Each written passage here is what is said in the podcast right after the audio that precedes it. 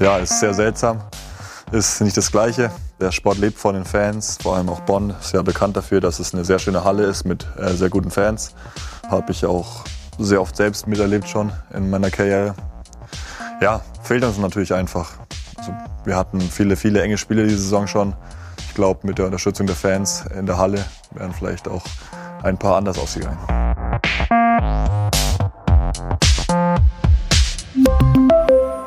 Stehe hier gerade am Hartberg in der Halle der Telekom Baskets in Bonn. Mein Name ist Christian Loss. Herzlich willkommen beim Netzgeschichten Podcast. Bei den Netzgeschichten sprechen wir ja normalerweise über neue Technologien, erklären, wie die funktionieren, fuchsen uns auch in komplexere Themen rein, wie zum Beispiel künstliche Intelligenz oder auch den Netzausbau in Deutschland. Manchmal darf es aber auch ein bisschen leichter sein, so wie heute. In dieser Folge stehe ich im Telekom Dome, dem Stadion der Telekom Baskets auf dem Hartberg in Bonn und ich bin hier nicht allein. An meiner Seite sind Leon Kratzer und Bogdan Suciu. Äh, Leon Kratzer spielt seit 2020 bei den Baskets und Bogdan ist der Physiotherapeut und Fitnesscoach hier auf dem Hartberg. Wir sprechen gemeinsam über Fitness, wie wichtig Bewegung ist und wie sich Sport eigentlich auf eure Gesundheit so auswirkt.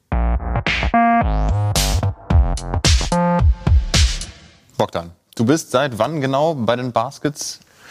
Du, ich bin seit äh, 2013 bei den Baskets in der ersten Mannschaft, aber ähm, ich bin seit 2000, ja, kenne ich diesen Verein. Ich war Trainer, ich war selber Spieler in der Regionalliga, habe hier den weiblichen Bereich aufgebaut als Trainer.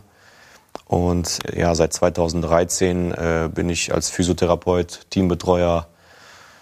Zwischenzeitlich war ich auch äh, Athletiktrainer so für ein paar Wochen. Ja, mache im Prinzip hier alles seit 2013. Was ist die liebste Aufgabe, die du da machst? Ja, sicherlich die Physiotherapie, die erfolgreiche Physiotherapie, wenn ich Leute schnell zurückbringen kann. Das ist auch mein Ansporn, die zurückzubringen. Ja, ansonsten mit den Jungs verreisen, das ist ja immer so wie eine Klassenfahrt, ja, früher. äh, der Bus ist voll, der ganze Bus muss pipi. Ja, das drumherum halt, äh, dieses, ja, halt mit den Jungs zusammen zu sein, dann im Hotel ankommen, dann sofort organisieren. Therapien organisieren, äh, das Essen für nach dem Spiel. Das ist schon, teilweise ist schon harte Arbeit, äh, aber es macht auch Spaß. Welche Rolle spielt denn Sport ganz generell in deinem Leben? Das klingt ja nach einer sehr großen, oder? Ja, ich bin mit Sport aufgewachsen. Mein Vater war, ähm, also ich komme gebürtig aus äh, Siebenbürgen in Rumänien. Mein Vater war professioneller Handballspieler. Also ich bin so wie Leon. Mit seinem Vater bin ich ja immer zu den Spielen und zum Training mitgegangen. Also ich Handball, Basketball, alles, was mit Ballsport äh, zu tun hat, bin damit aufgewachsen, ja.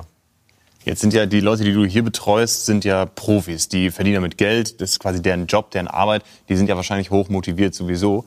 Was würdest du den Leuten raten, die sich schwer motivieren können, die jetzt keine Profi-Basketballspieler sind, sondern zu Hause sitzen im Homeoffice oder auf der Arbeit? Was rätst du denen, um ihren inneren Schweinehund so ein bisschen zu überwinden? Also ich muss ganz ehrlich sagen, ich habe früher auch immer gedacht, die Profis, als ich klein war, wollte ich auch Profi werden. Leider hat mich meine Kreuzbandverletzung äh, mir da ein paar Steine in den Weg gelegt. Ich hatte immer das Gefühl, die Jungs sind immer motiviert, immer. Aber am Ende des Tages sind das auch Menschen und im Prinzip ist Profisport ja auch ein Beruf. Und jeder kennt das ja. Zu Hause läuft es nicht gut. Da ist irgendwie ein Problem und äh, die kommen in die Halle und es ist nicht so, dass bei jedem Klick macht. Ja, es gibt viele Top-Athleten, Kobe Bryant, Jordan, die konnten das ausblenden. Und Basketball ist halt ihre Religion. Aber es gibt halt Leute, die sind halt emotional, ja, und die können damit nicht so gut umgehen. Die kommen halt rein und sind schlecht gelaunt und sind nicht Feuer und Flamme. Da gilt es, die äh, natürlich äh, zu motivieren durch äh, der Trainer muss es, der Physio muss es, der Co-Trainer vielleicht die Mitspieler. Für zu Hause ist es natürlich klar, ähm, auch da muss das Umfeld ja stimmen, ja. Also die familiäre Umgebung muss stimmen. Und ich bin immer noch der Meinung, dass äh, Bewegung Leben ist. Und wenn man sich bewegt, wenn man sich äh, draußen bewegt, wenn man ja so positive Vibes irgendwie hat und sich vielleicht nicht nur schlechte äh, News in den Zeitungen durchliest und nur schlechte Sachen hört, sondern vielleicht auch mal was, was Optimismus so ein bisschen pusht. Das ist, glaube ich, ja, das alles zusammen, Bewegung und Optimismus so ein bisschen, dass das vielleicht helfen kann. Musst du denn bei jedem einzelnen Spieler auch einzelne Dinge quasi anschieben, um die zu motivieren? Muss man die gut kennen, um den richtigen Triggerpunkt zu finden? Ja, das sicherlich. Also unser Sport ist ja international. Also wir haben Leute aktuell aus Serbien, wir haben aus Litauen, wir haben aus Amerika, wir haben viele deutsche Spieler, viele junge deutsche Athleten äh, dieses Jahr. Das freut mich. Und ich bin Dozent an einer Physikschule und ich sage den Leuten immer, ihr müsst deren Sprache sprechen. Ja? Also jetzt nicht nur Englisch, Deutsch, sondern man muss wissen, welche, so wie du es gesagt hast, welche Triggerpunkte, Wörter hat man, um die halt äh, zu motivieren. Ja? Äh, bei den Deutschen, äh, da kannst du halt einfach auch teilweise ein bisschen niveaulos, ja, mal daherkommen. Äh, ich meine, Leon kennt es ja, bei dir hat es auch ein Lächeln gezaubert, ja, aber so ist es ja auch. Ja. Und bei den Amerikanern, da brauche ich persönlich immer ein paar Tage, ein paar Wochen, bis ich dir weiß, wie, wie kann ich sie äh, handhaben. Ja. Klar. Leon, du bist jetzt noch gar nicht so lange hier in Bonn bei den Baskets. Wie bist du hierher gekommen und wie gefällt es dir hier? Ja, also es war eigentlich ein, ein komischer Sommer, muss ich sagen, durch die Corona-Pause und durch äh, ja, Corona-bedingt war es alles so ein bisschen so ein großes Fragezeichen. Wie geht's weiter? Wann beginnt die Saison? Wie findet es statt? Unter welchen Bedingungen? Ja. Und ja, man hat dann so ein bisschen gemerkt, okay, die Vereine gehen in Verhandlungen, es finden Verhandlungen statt. Dann hat sich so ein bisschen alles herauskristallisiert und ja, für mich äh, kam dann so ein Angebot von Bonn und habe mir das direkt natürlich angehört, fand es war eine sehr gute Option einfach, ein sehr guter Verein, der eine große Historie einfach schon hat. Mein Vater hat schon hier gespielt, 2000, 2001, glaube ich, oder 2001, 2002, weiß ich gar nicht genau. Jedenfalls, äh, Bonn kennt man natürlich, ist im Basketball Deutschland ein großer Name und ja, habe mit dem Manager gesprochen, habe mir ein paar Inside-Informationen eingeholt und ja, das hat sich alles gut angehört. Bonn hat auch natürlich immer Großes vor. Ist ein Team, das immer in die Playoffs will und das hat sich ja für mich einfach, war das für mich so die beste Option. Cool. Und habe gesagt, okay, das nehme ich wahr, da, da will ich hin. Ähm, und genau, jetzt bin ich hier. Du hast seitdem du hier bist nur Geisterspiele eigentlich hierher bestritten, also noch nie das Bonner Publikum eigentlich zumindest als äh, Bonner Basket irgendwie kennengelernt. Wie komisch ist das? Wie fühlt es sich an, hier ohne Publikum zu spielen? Ja, ist sehr seltsam. Ist nicht das Gleiche. Der Sport lebt von den Fans, vor allem auch Bonn ist ja bekannt dafür, dass es eine sehr schöne Halle ist mit äh, sehr guten Fans. Habe ich auch sehr oft selbst miterlebt schon in meiner Karriere. Ja, fehlt uns natürlich einfach. Also wir hatten viele, viele enge Spiele diese Saison schon. Ich glaube, mit der Unterstützung der Fans in der Halle wären vielleicht auch ein paar anders ausgegangen. Wo ziehst du denn dann deine Motivation her? Also klar, Fans sind nicht alles und äh, auch Geisterspiele können gewonnen oder verloren werden, aber wo sagst du so, das ist meine Motivation, deswegen gebe ich mir trotzdem Mühe? Ja, also einerseits glaube ich, dass es äh, jetzt ohne die Fans äh, extrem wichtig ist, auf dem Spielfeld sich untereinander zu motivieren.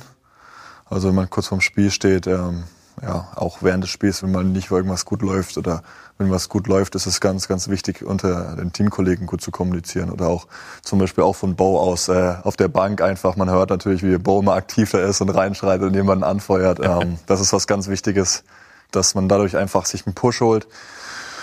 Und ja, so würde ich sagen trotzdem, dass jeder Spieler ja für sich auch noch seine Ziele erreichen will, seine Ziele hat. Und das ist ganz wichtig, diesen Zielen einfach nachzugehen. Man muss auch sagen, Leon hat mit Ansage vor der ersten Saisonspiel gesagt, dass er 24 Punkte machen wird oder wie viel waren es? 24, 21? Ja, so. und das hat er auch gemacht, ja. Also das muss man ihm lassen. Seine Ziele hat er immer fest vor Augen. Äh, er beschäftigt sich damit, das merkt man auch. Und er hat auch geliefert ja, im ersten Spiel. Stand das dann morgens auf deinem Zettel, auf deiner Routine äh, zum Abhaken? Oder? Eigentlich nicht, nee, eigentlich nicht. Das war nicht so. Also es war einfach, ich glaube, wir hatten ein Interview auch mit der Telekom vorher. Und äh, es war ja die Teamvorstellung sozusagen. Und dann haben sie gefragt. Ja, mein Vater hat, glaube ich, 16 äh, Punkte, weil war sein bestes Spiel hier in Bonn und wann ich das äh, überbieten werde. Und dann habe ich halt gesagt, das wird das erste Spiel sein. Und dass es gleich so hingehauen hat, war natürlich sehr lustig. Ganz schöne Kampfansage aber auch. Ne? Ja, ist man da nicht auch ein bisschen nervös, wenn man so, in, ich sag mal, bei euch Basketball ist, es sind ja sowieso große Fußstapfen, aber du folgst ja schon irgendwie auch deinem Vater nach. Ist es auch stressig vielleicht? Ähm, nee, würde ich jetzt nicht sagen. Also es ist immer, ich meine, mein Vater und ich, äh, wir haben da ein sehr gutes Verhältnis und also ich mache mir da überhaupt keinen Druck oder irgendwas. Ich meine, mein Vater war ein guter Spieler, hat auch äh, selbst Nationalmannschaft gespielt, aber ja, ich glaube, wir haben da selber auch so ein bisschen so einen Ansporn untereinander. Wir machen uns so ein bisschen lustig über den anderen und nehmen das nicht ganz so ernst. Und deswegen, ja, ist das auch, äh, wie gesagt, ein gutes Verhältnis und pushen uns selbst so ein bisschen. Ja. Macht jeder sein eigenes Ding. Genau. Das ist ja auch völlig fein. Bogdan oder Bo, wie die Leute dich ja hier nennen, wir hängen gerade alle wahnsinnig viel zu Hause ab. Als Profisportler hat man ja seine Routine, wir verfallen da auch irgendwie oft rein was kann ich denn noch alles anstellen und machen, um mich fit zu halten? Du bist ja Physio. Was sind so Dinge, die man vielleicht sogar am Schreibtisch, auf dem Schreibtischstuhl machen kann, damit man nicht völlig einrostet? Ja, am Schreibtisch hilft halt viel Bewegung. Ähm, also wir sitzen ja im Prinzip, ähm, ist alles vor uns. Ein Monitor ist vor uns, die Tastatur ist vor uns, die Maus ist vor uns. und man, man neigt dazu, in, so eine, in so eine gebeugte Haltung zu gehen. Die Schultern gehen nach vorne, der Hals äh, translatiert, also der Hals geht so ein bisschen nach vorne Richtung Fernseher äh, oder Monitor und ja, im Prinzip ist keine Rotation da und auch die Streckung ist auch nicht da. Also man sagt ja, die Stellung wechseln, alle 30 Minuten aufstehen. Nicht jeder hat so einen Tisch, den man hochfahren kann, aber aufstehen und strecken, ein paar Übungen einbauen.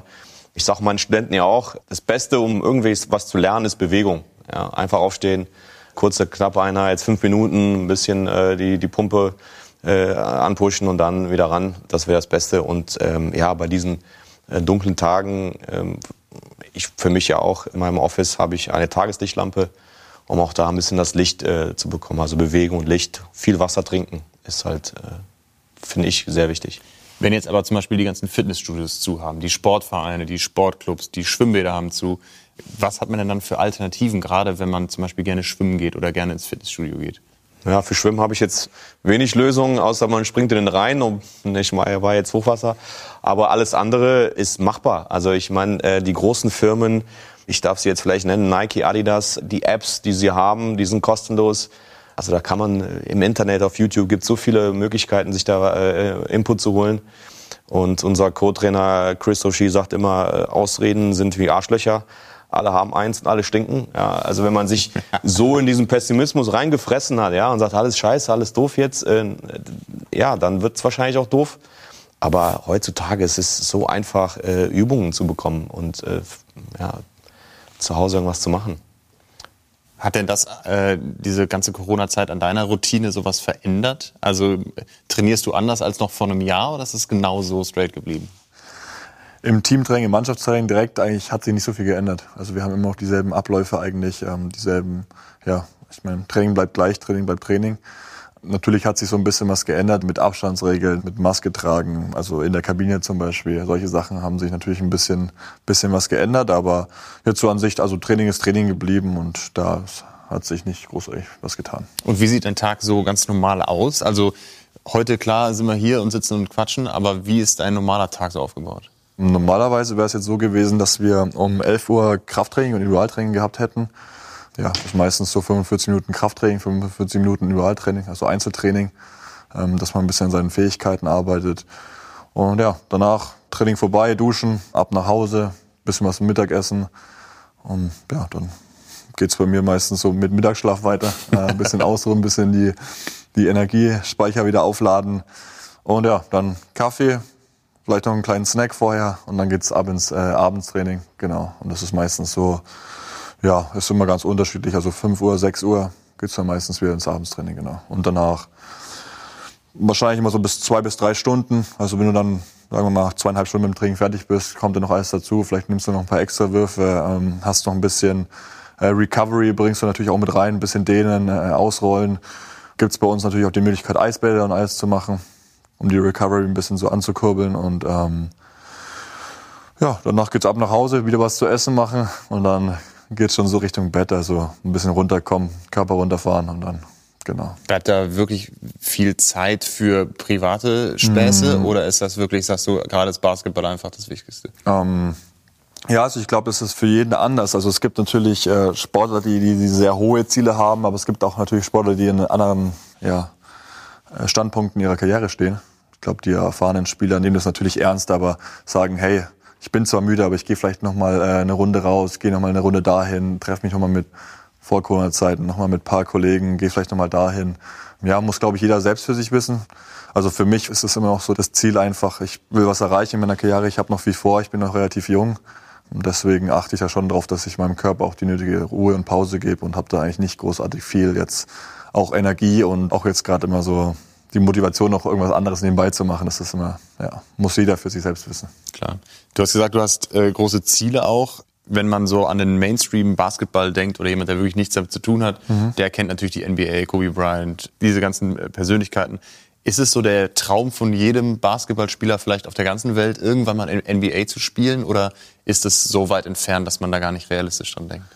Ich glaube also, wenn man noch äh, relativ jung ist, also als ich, als ich angefangen habe mit zwölf Jahren, war auch mal mein Ziel NBA, NBA, immer NBA geträumt. Ich meine, das ist ja auch so, du hörst die großen Namen, du siehst die Spiele, du siehst diese Show, die da abgeht da drüben. Ich meine, das ist ja Das ist eine ganz andere Welt einfach, aber ich glaube, umso älter man wird, umso anders sieht man die NBA und auch seine Ziele und ich glaube, es ist natürlich einfach eine Riesenaufgabe, es ist eine Riesensache, in die NBA zu kommen. Da muss viel passen einfach und ich habe mir auf jeden Fall, auch weil ich ein großer Fan der Euroleague bin, ähm, habe ich mir so das Ziel gesetzt, Euroleague-Spieler zu werden. Ich verfolge, äh, schaue die meisten Spiele immer an. Ich finde, das ist ein klasse Basketball, das ist ein sehr schöner Basketball. Also als ich wusste, so ich, okay, ich werde jetzt Profi, ähm, war das immer so mein Ziel, in die Euroleague zu kommen.